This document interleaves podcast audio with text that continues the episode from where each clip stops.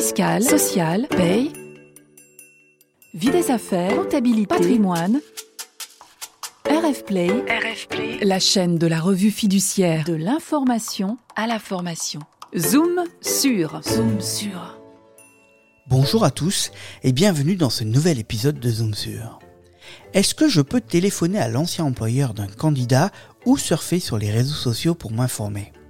Voici la question à laquelle va répondre Frédéric Roseau, rédactrice en chef de la revue RF Social, dans cet épisode. Zoom sur, zoom sur.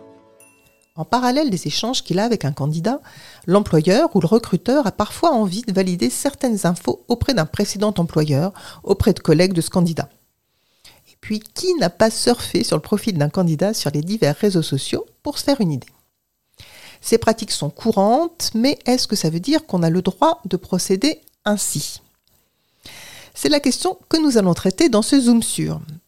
Et avant d'y répondre, je vais déjà reposer des règles qui vont guider en fait toute notre réflexion et toute la réponse à nos questions.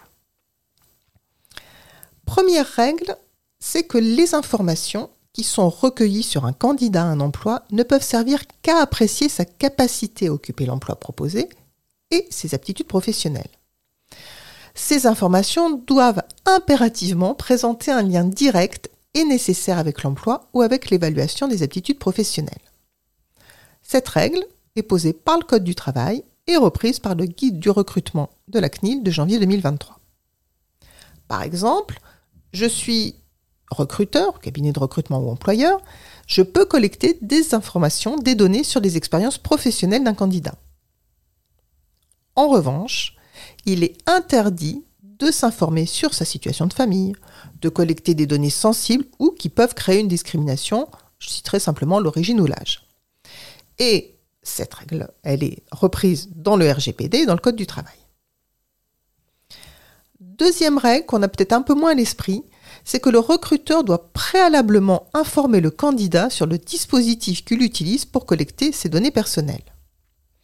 Et il doit lui donner un certain nombre d'informations, ça c'est le RGPD qui le précise. Par exemple, on doit l'informer sur l'identité et les coordonnées du responsable du traitement des données personnelles. ça peut être l'employeur ou le cabinet de recrutement. On doit aussi l'informer sur le destinataire, sur le destinataire pardon, des informations. Par exemple, ça va être l'employeur, même si c'est le cabinet de recrutement qui euh, s'occupe du processus de recrutement. Et puis, on va aussi indiquer à quoi sert leur traitement. Il faut impérativement respecter ces règles, qu'on collecte des données personnelles sur le candidat directement auprès de lui, par exemple ce qu'on lui demande pendant l'entretien d'embauche, ou qu'on le collecte indirectement et c'est le cas lorsqu'on interroge son ancien employeur ou lorsqu'on va consulter son profil sur les réseaux sociaux. Alors, qu'est-ce que je peux faire? Nous allons répondre aux questions que j'ai posées au début. Finalement, le recruteur est assez libre, et je mets vraiment assez libre entre guillemets, s'il se contente de prendre des références strictement professionnelles auprès de l'environnement professionnel du candidat. Ses anciens supérieurs hiérarchiques, ses anciens collègues, son maître de stage s'il était stagiaire, mais pour collecter ces infos, pour prendre ces références, on doit prévenir le candidat que son entourage professionnel va être interrogé. Et en plus, on doit lui dire à ce candidat quelles sont les catégories de données personnelles que l'on va collecter. Sur le point un peu épineux du candidat qui est encore en poste, moi j'ai tendance à dire que pour interroger son employeur actuel, il faut son accord express, et ce afin de respecter le RGPD, qui impose que les données personnelles soient collectées loyalement et de manière transparente.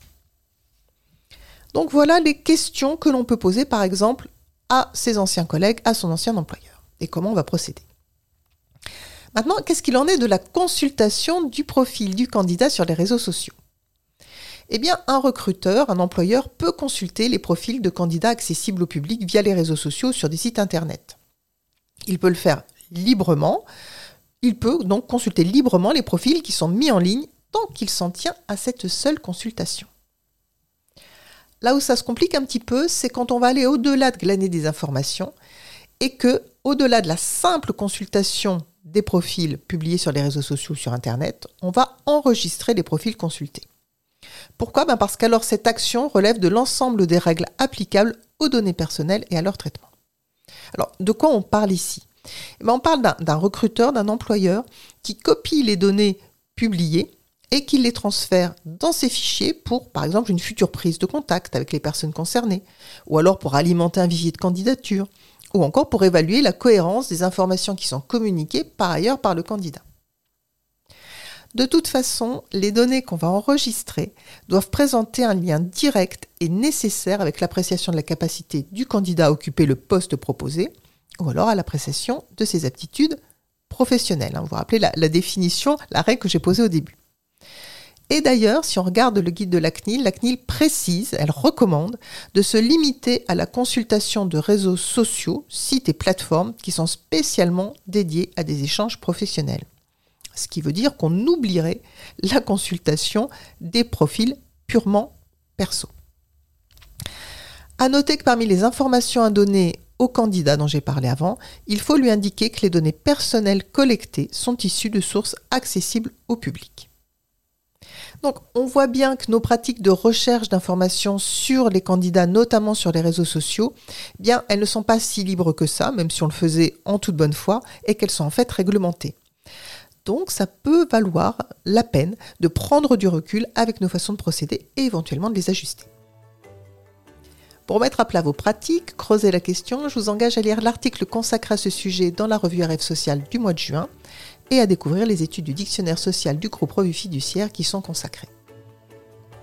Je vous remercie de votre écoute et je vous donne rendez-vous après une pause estivale pour un nouveau Zoom sur sur rfplay.fr et sur les plateformes d'écoute. Retrouvez tous les podcasts de RF Play et plus encore sur rfplay.fr.